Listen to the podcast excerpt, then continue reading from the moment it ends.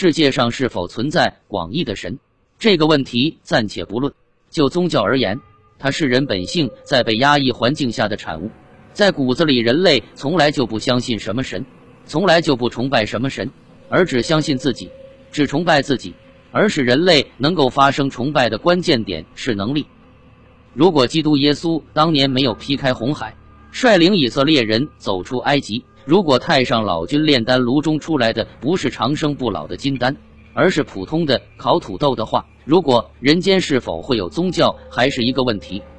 当人类对于自然的能力相对弱小时，我们就将把握自然的能力当成神。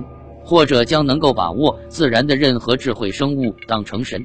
当人类征服自然的能力随着生产力的发展而强大起来的时候，我们就从神的那里取回一部分权利。也就是说，人类越强大，神的权利就越小。假如我们真的有朝一日能够用物理定律来规范整个宇宙，到那时肯定不会有神存在。说穿了，宗教崇拜的对象是人而不是神。人们崇拜的是未来的人，这个观点也是和神真正存在时的情况。因为给人类留下印象的不是神的形态，而是神的能力。这在史前神话中有大量的证据。在世界各民族的原始神话中，基本没有保留神的形态，大量留下的只是威力无比的能力。我们把它们称为神力。阿拉伯神灯的传说，中国孙悟空七十二般变化的神通等等。如果没有这些神力，这些神就同我们没有什么两样了，我们也不会对他们产生崇拜。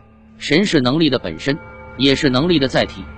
当然，现代的正统观点是不承认宗教和原始神话当中神存在的说法，因为神是原始人凭空想象出来的。既然没有神，神话当然也是无稽之谈。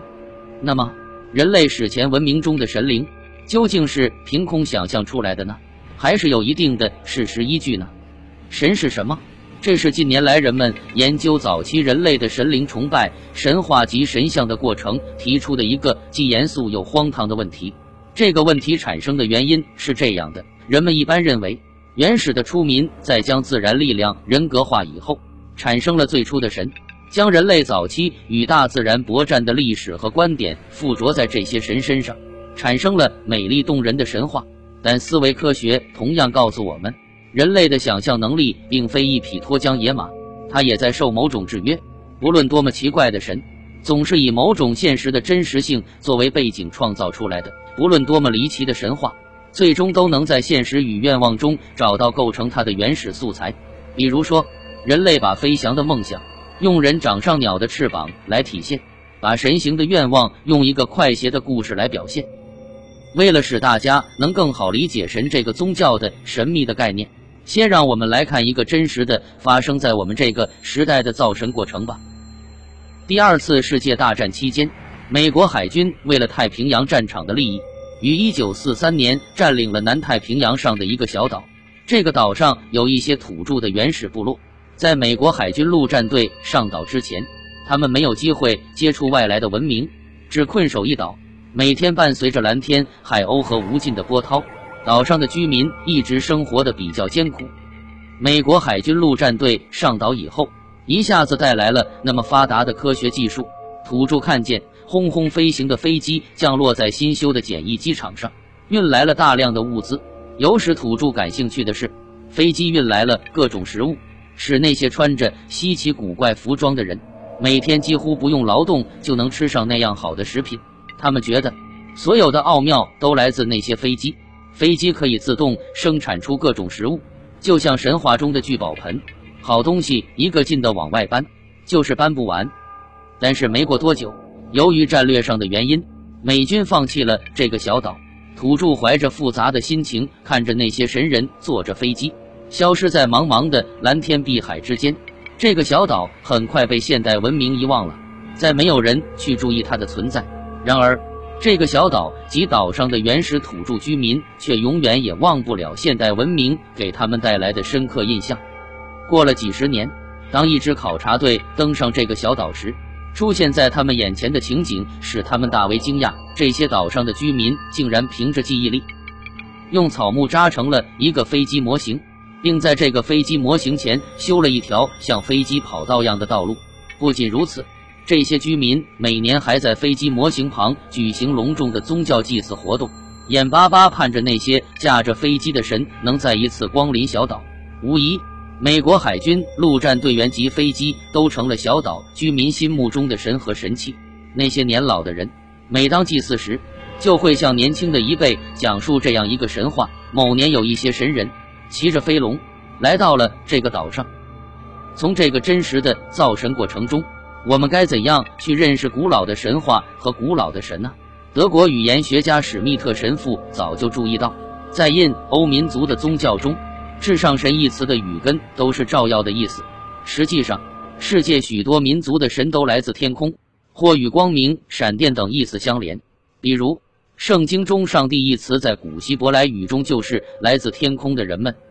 中国上古时没有对“神”字做具体解释，但以另外一个假借字“身”来表示，故许慎在《说文解字》中说：“身，神也。”在甲骨文中，“身”字被写作造字，像一个闪电的形状。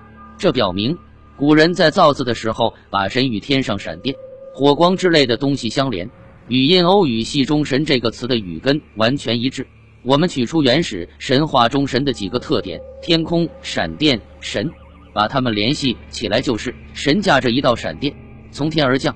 最具有代表性的表述是《圣经·马可福音》里的记载：耶稣说，人子从云中来，带着巨大的力量和光耀。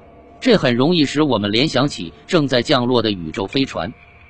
神来自天空的思想还表现在世界各民族的宗教仪式上。中国最古老的宗教形式要算天地崇拜，其最高仪式就是泰山祭天。为什么非要去泰山祭天呢？泰山祭天是取其形高进天之意。这个思想从很古时就有，《礼记祭法》曰：“凡柴于泰坛，祭天也。”泰在此处不是指泰山，而是指高坛之意。后世皇帝祭天的天坛一般都是平地起高，以符合远古泰坛之意。不但中国如此，几乎世界所有民族的祭坛都是平地起高，立在高处举火以祭。像产生于公元前六百多年的古波斯仙教。此外，世界不少民族都在祭神时，不但要在高台上，而且要使用火。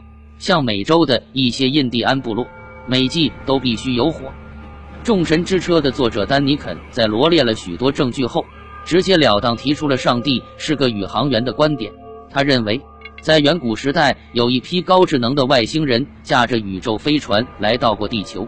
原始的地球人被宇宙飞船推进系统的巨大闪光和轰鸣所震撼，把他们称为神，编入神话中，保留在雕刻和壁画之内。这就是神的起源。